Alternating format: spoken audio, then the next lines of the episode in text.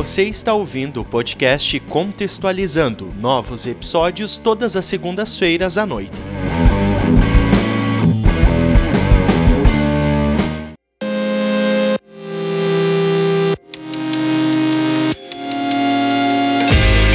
Energia eólica representa na atualidade uma forma barata e limpa de gerar energia. Barata, pois o custo de implantação de geradores para atendimento de uma residência é muito inferior à construção de mini usinas hidrelétricas, por exemplo. E limpa, já que a mesma depende exclusivamente do vento, contribuindo assim para uma menor dependência da matriz de combustíveis fósseis, reduzindo efeitos com a emissão de gases poluentes e fomentadores do efeito estufa. Mas afinal, um dos tipos de geração de energia mais sustentáveis, pode representar um enigma quanto à conservação da fauna e da flora?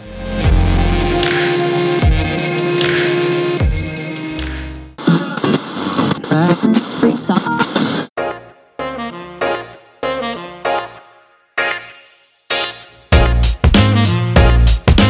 Olá pessoal, tudo bem? Sejam bem-vindos e bem-vindas ao podcast Contextualizando. Hoje chegamos juntos ao episódio de número 15.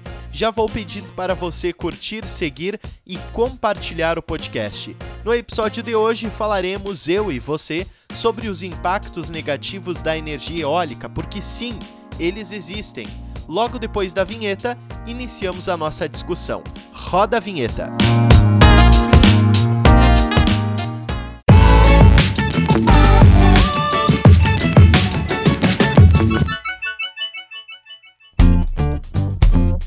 Na atualidade, conforme já dito no início deste episódio, a energia eólica ela representa um dos ramos da sustentabilidade, já que ela contribui para que haja geração de energia elétrica sem se fazer uso de combustíveis fósseis que são responsáveis na queima pela geração dos gases poluentes, que são os agravadores do efeito estufa, e sem impactar em grande escala em um ecossistema local, como fazem as usinas hidrelétricas, em que muitas vezes, para que haja geração da energia, se alaga uma grande área. Contudo, embora a energia eólica represente uma fonte limpa e renovável de eletricidade, ela possui um lado negativo, um lado de impactos.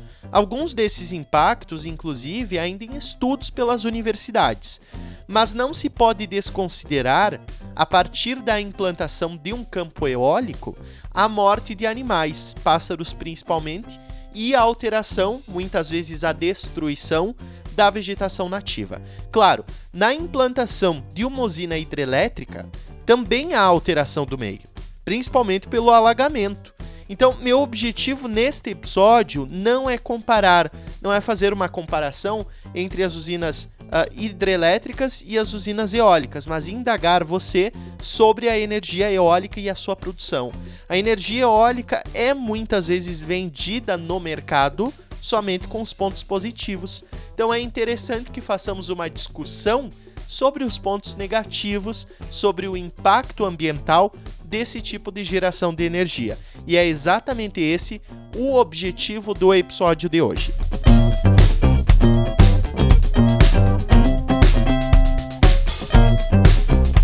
Estudo que foi iniciado, inclusive ainda no ano de 2011, por pesquisadores da Universidade Federal de Pernambuco, possuía justamente este intuito: investigar o impacto negativo dos geradores eólicos na região nordeste do Brasil.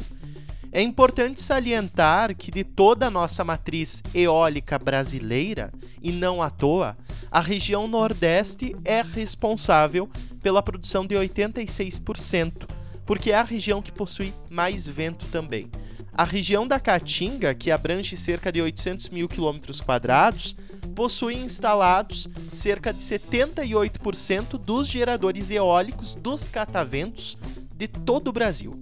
O primeiro problema que foi levantado por essa pesquisa da Universidade Federal de Pernambuco é que a Caatinga, sendo o bioma mais vulnerável do país, pois menos de 10% da área total é protegida, possui campos de energia eólica localizados sobre essas áreas protegidas. A pesquisa da Universidade Federal de Pernambuco também apontou o impacto das usinas eólicas sobre a fauna, principalmente as aves e os morcegos, que auxiliam no controle de pragas, equilibrando a balança que nós chamamos de cadeia alimentar. Conforme os pesquisadores, esses animais eles acabam se chocando com as pás e morrendo. Em 2008, já se tinha inclusive um estudo canadense que falava que a rotação das lâminas das pás produz uma mudança na pressão do ar, o que, segundo os pesquisadores, pode influenciar na morte de morcegos. Essa mudança repentina da pressão no corpo dos morcegos, ela produziu uma espécie de hemorragia, levando estes animais à morte. O que acontece, segundo essa pesquisa canadense, é que com o movimento das pás, a pressão do ar nessa região mais próxima à hélice é menor do que no seu entorno.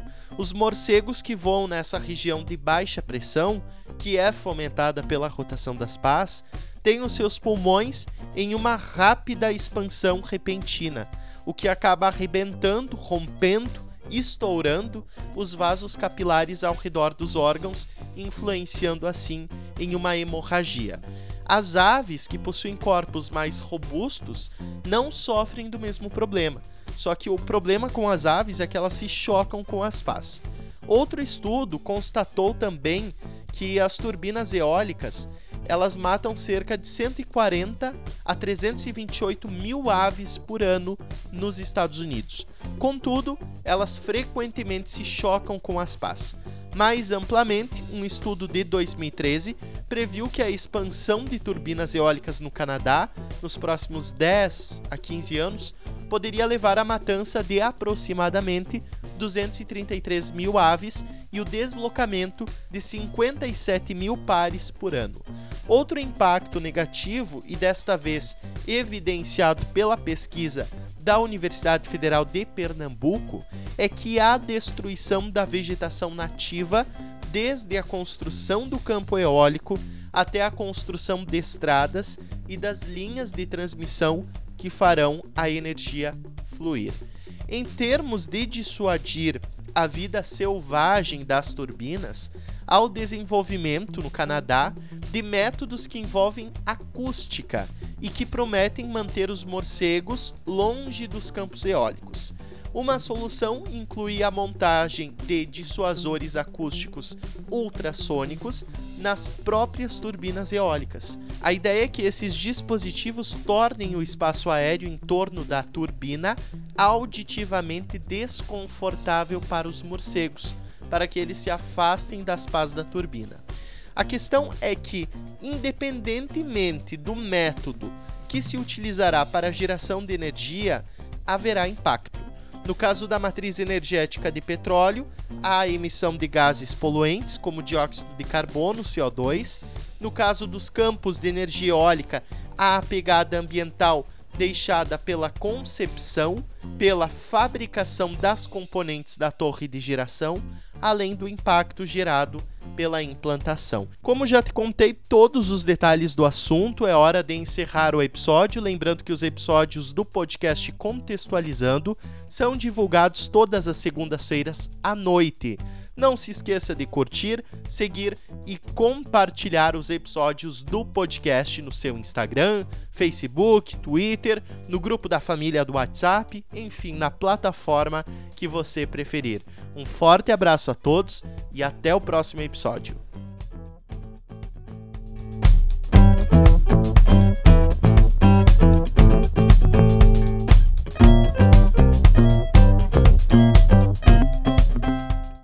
Você acabou de ouvir o podcast Contextualizando novos episódios todas as segundas-feiras à noite.